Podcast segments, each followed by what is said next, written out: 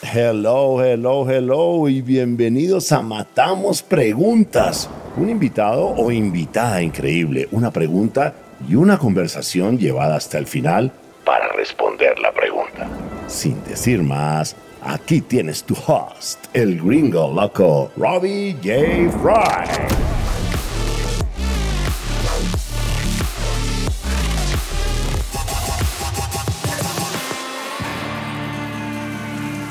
Hola, hola, hola, ¿cómo estás? Bienvenidos a Matamos Preguntas. Mi invitado es Roberto o Peña Castro Ortega, CEO y co-founder at LeadSales.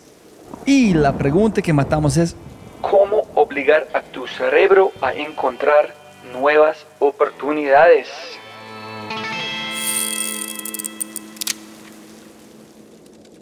Pero antes de arrancar, ayúdame a multiplicar el impacto de Matamos Preguntas regalando una reseña en Spotify o en tu player favorito. Y cuenta al mundo que amas Matamos Preguntas. Y lo más importante, quiero celebrar las empresas que hacen posible este podcast.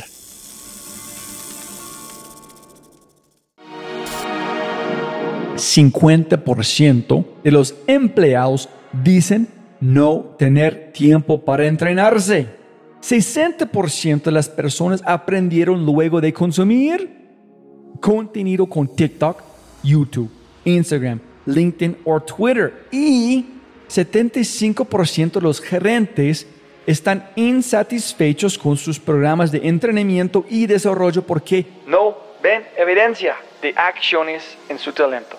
Por eso creamos Quinto cambio de compartimiento en tu empresa con evidencia en menos de 30 días. Y todo en una experiencia más rápida que tomar una taza de café.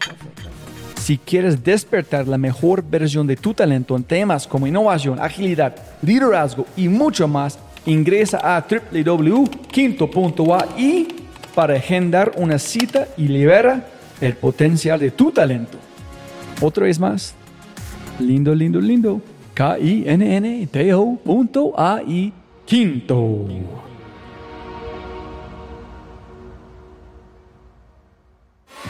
Y con ese dicho, matemos preguntas.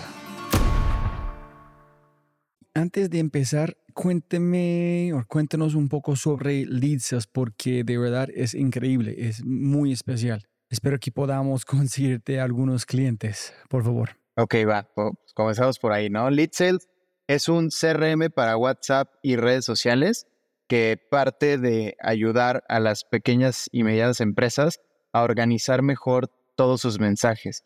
Porque vemos muchos negocios que a la hora de escalar con publicidad empiezan a recibir muchos, muchos mensajes en una, en una lista vertical infinita.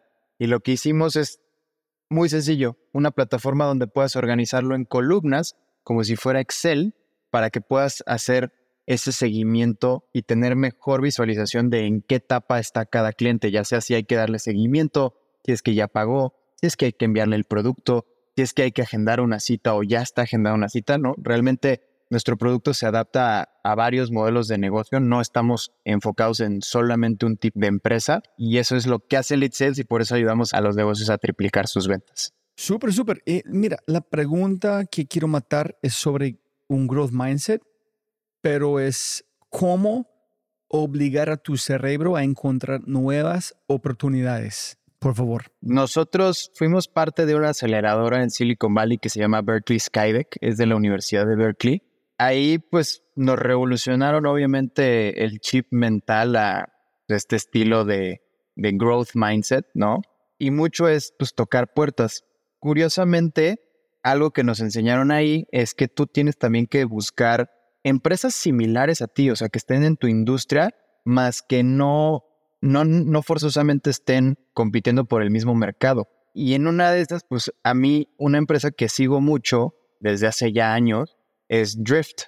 Y Drift tenía esta idea de conversational marketing, ¿no? Marketing conversacional, que pues a mí me parecía brillante.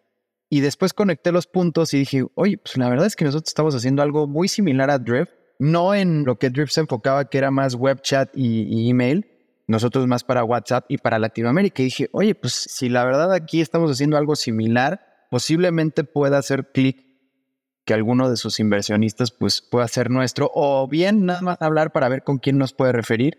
Y así fue como busqué a Elías Torres, el CTO de Drift.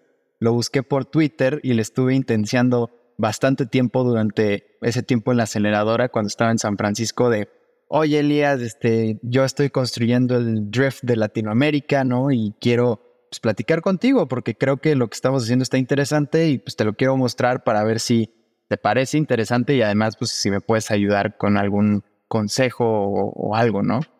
Total que me contesta, a ver, no tengo mucho tiempo, pero pues, por ahí están mis videos, entonces haz tu tarea. Entonces yo, chin, me conté hasta que me contestó en Twitter, ¿no? Pero le estuve intenciando y cuando me contestó me dice esto y pues tal cual, o sea, dije, bueno, ya me, ya me contestó, hay, hay que hacer algo. Cuando me puse a ver sus videos, noté que siempre estaba recomendando un libro particular, ¿no? Era algo relacionado a competition, ¿no? Pero ese libro habla de la estrategia de Procter Gamble de cómo dominaba los mercados, siendo altamente competitivo. Y pues entendí que eso era lo que Drift estaba haciendo. Y cuando le mando un screenshot de, mira, ya hice mi tarea, este, aquí estoy leyendo el libro, ¿no? Pues ya me dijo, ah, ok, ya me hiciste caso, pues aquí está mi, mi link para que agendes 15 minutos, ¿no? yo, no, a ver, antes de agendar, déjame preparo aún más, ¿no? Y tal cual, o sea, me preparé y ya cuando tuve esta reunión con Elías, pues sí le, le gustó y, también el hustle que hicimos y me recomendó ahí con nuestros inversionistas de la presemilla y ahora de, de nuestra ronda semilla con Ulu Ventures. ¿no? Él, él fue la persona que me hizo la introducción con Miriam Torres y de ahí, de ahí, gracias a eso, pues empezamos, ¿no? No, no fue como, ah, gracias, solamente esa introducción nos invirtieron, obviamente estuvimos hustling. Y también curioso, porque el año pasado, este año no fuimos, pero el año pasado también yo fui a SASTER, que es esta conferencia de software como servicio muy famosa en Silicon Valley, hecha por Jason Lemkin, que es como uno de los padrinos del software as a service. Curiosamente, no sé, ahí, ahí sí digo que es también una combinación de suerte, se alinearon los astros porque Elías y su socio David Cancel, que es el CEO de Drift, iban a dar una conferencia en Saster, ¿no? Entonces nosotros, puta, no, este, a ver, vamos allá, ya no hay boletos, sí hay, ¿no?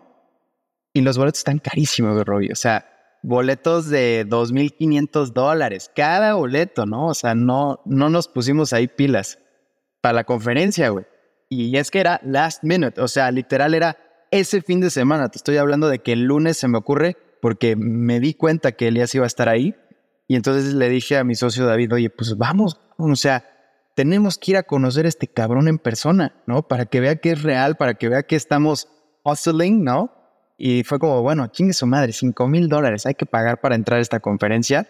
Y así fue, ¿no? Y entonces fuimos con el único objetivo de, sí, están padres las conferencias, pero yo voy hablar con Elías y con Dave y pues ahí a cultivar la relación y enseñarles que vamos en serio, ¿no? Entonces, eso también fue parte fundamental porque Elías también ahí vio que nosotros traemos estas ganas, no sé, él le gusta apoyar mucho a emprendedores latinos y de ahí pues nos estuvo dando bastantes consejos de cómo escalar nuestra tecnología y él también nos dio el goodwill para uno también de nuestras primeras inversionistas en esta ronda semilla, Lolita Top de, de Ganas Ventures, ¿no?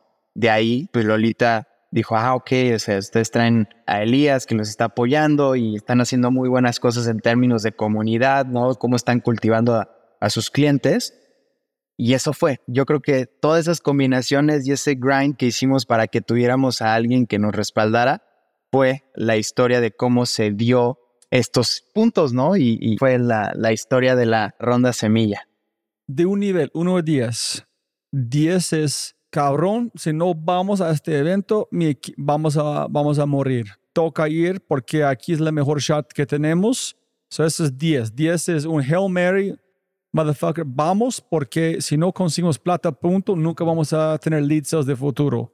Y uno es super chévere. Si no funciona, buscamos otro inversionista. ¿Cuál fue necesidad de sobrevivir contra nice to have? quiero contra necesito. Pues yo te diría que va más cercano al 10, podríamos decir que entre un 8 y un 9, porque pues también veníamos de ya bastantes meetings con muchos inversionistas y simplemente no estábamos consiguiendo nada. O sea, sí lo, lo vi más como un Hail Mary de, ya hemos hablado, porque esto era septiembre del año pasado, o sea, ya estábamos en The Last Mile Towards Demo Day, hablando con muchos, muchos inversionistas, porque también en las aceleradoras eso es, o sea, generas ese FOMO de hablar antes con inversionistas porque tienes el Demo Day, entonces eso genera un poco ahí.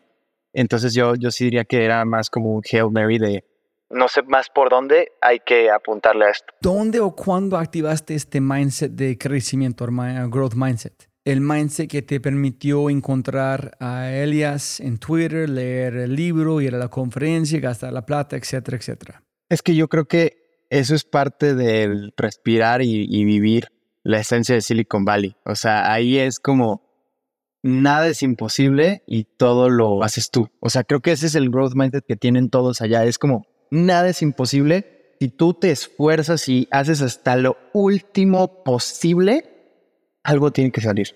Entonces, eso es lo que también te entrenan y aprendes de todos. O sea, porque en Berkeley Skydeck pues, hay muchísimos alumnis de Berkeley que han hecho empresas muy grandes o que han trabajado en empresas muy grandes, ¿no? Entonces, en los workshops, hablando con varios emprendedores de Silicon Valley que eran Berkeley alumni, eso fue lo que entendimos, ¿no? Y eso fue lo que nos fue como mentalizando a si se puede, si se puede, si lo intentas y si picas piedra y estás ahí, algo tienes que conseguir, ¿no? Entonces, eso fue lo que nos hizo cambiar el chip.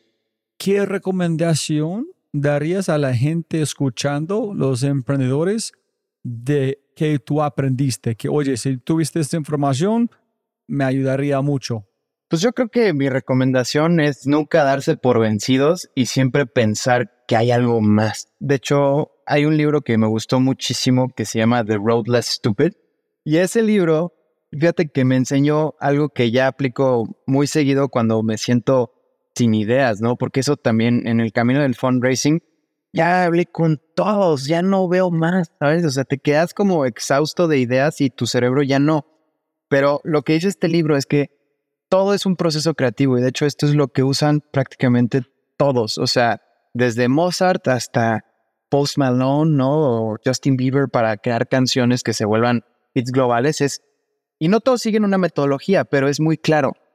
Tú te sientas con tu cuadernito y pones una pregunta de cómo lo voy a resolver, o sea, cómo voy a levantar dinero, ¿no? Entonces es voy a hablar con fondos, voy a hacer esto, esto y cada que pones algo pones un bullet point en blanco. Y eso forza tu cerebro a decir, no has acabado, cabrón. Tienes algo más que puedes sacar de tu cerebro. Y es eso poniéndolo en el contexto de, algún artista, ¿no? El artista se mete y se encierra por semanas en el fucking studio a sacar y a, tocar y así, hasta que de repente algo se ilumina y ¡pum! Ah, eso es, ¿sabes? Y aquí fue lo mismo, o sea, de tanto de estar puta madre, ya, ya hablé con estos, ya hice esto, ¿qué más? No, pues en Twitter. ¿Y cómo llego a este güey? No, pues a ver, le voy a intentar por Twitter, le voy a enviar un DM, le voy a escribir por LinkedIn, ¿sabes? Hasta que me contestó y después ahí es, bueno, ¿y dónde lo veo? ¿Cómo lo conozco? Ah, mira, va a venir a esta conferencia.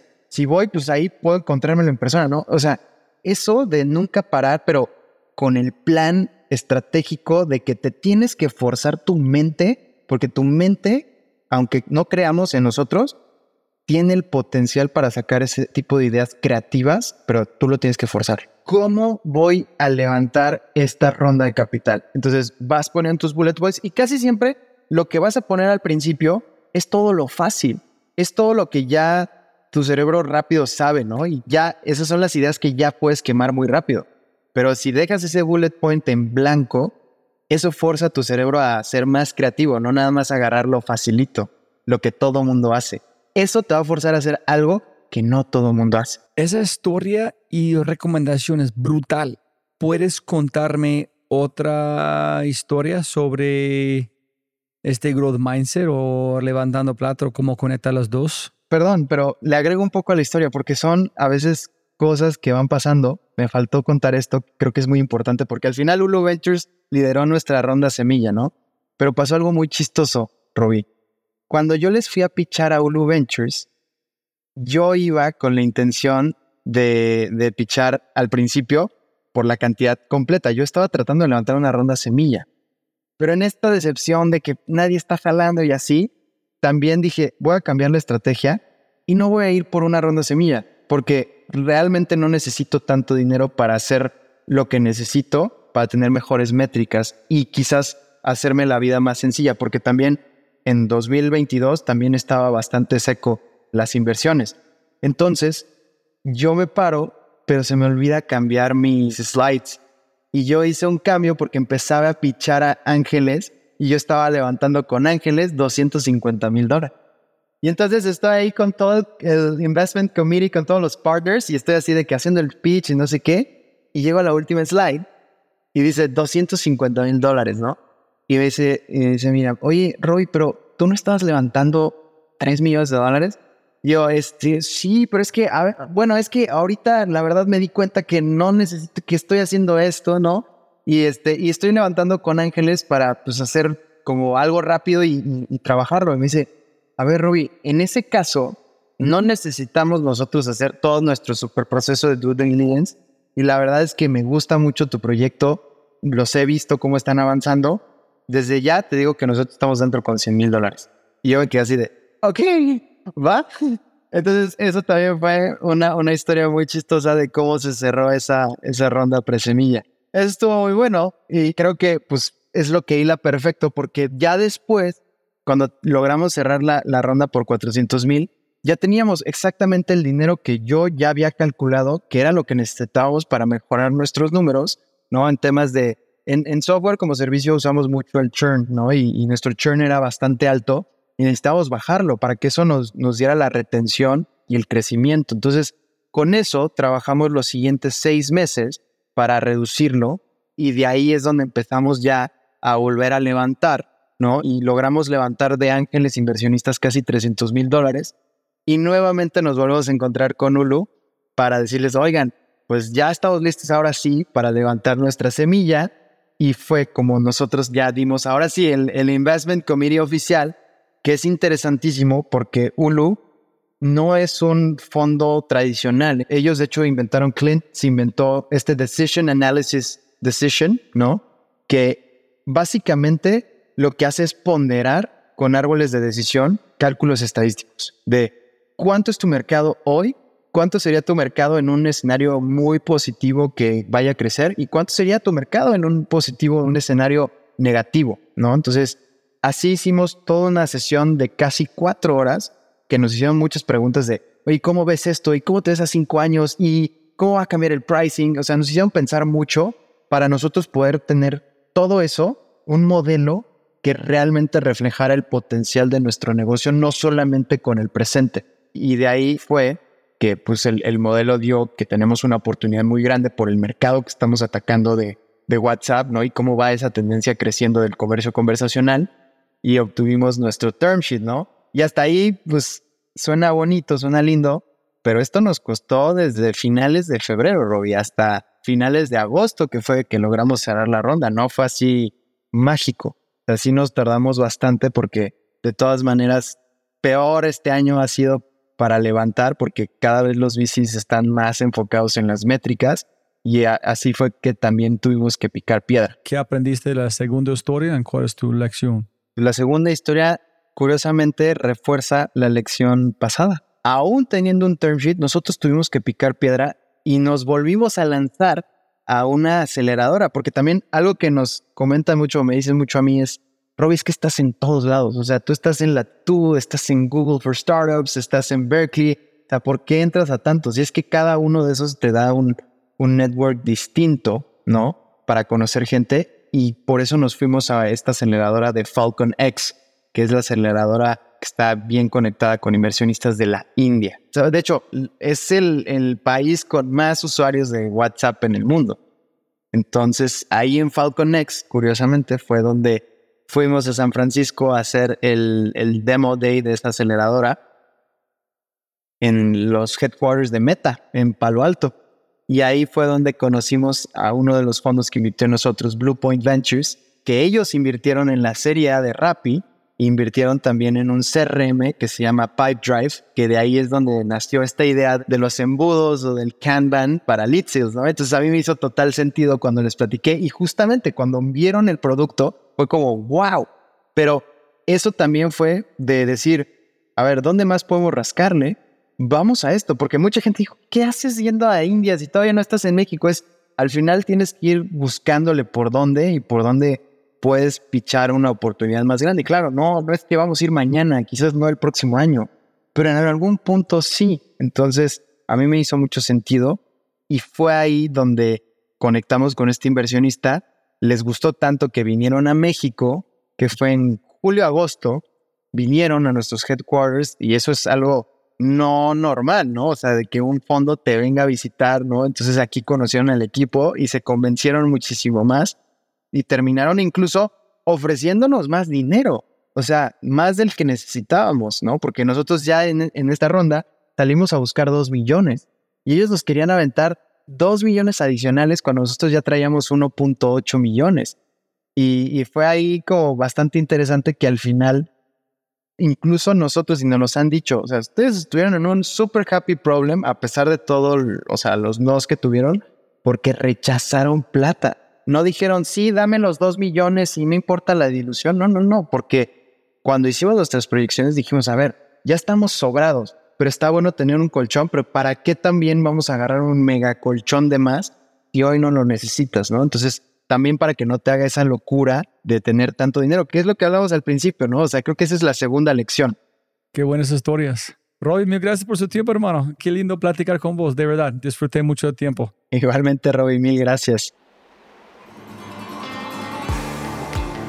Si te gozaste este podcast y te gustaría escuchar más, ojalá que sí, por favor, déjame saber qué invitados, qué temas y qué preguntas te gustaría que matemos. Déjame un mensaje aquí, sí, en Spotify o en cualquiera de mis redes sociales usando arroba RobbieJFry. Y también, si quieres la versión extendida de este podcast, Debes ser un miembro de Quinto y puedes encontrar todo en quinto.ai, k i n n t -O Muchas gracias por escuchar y siempre puedes ganar más plata, pero no más tiempo. Chau, chau, chau.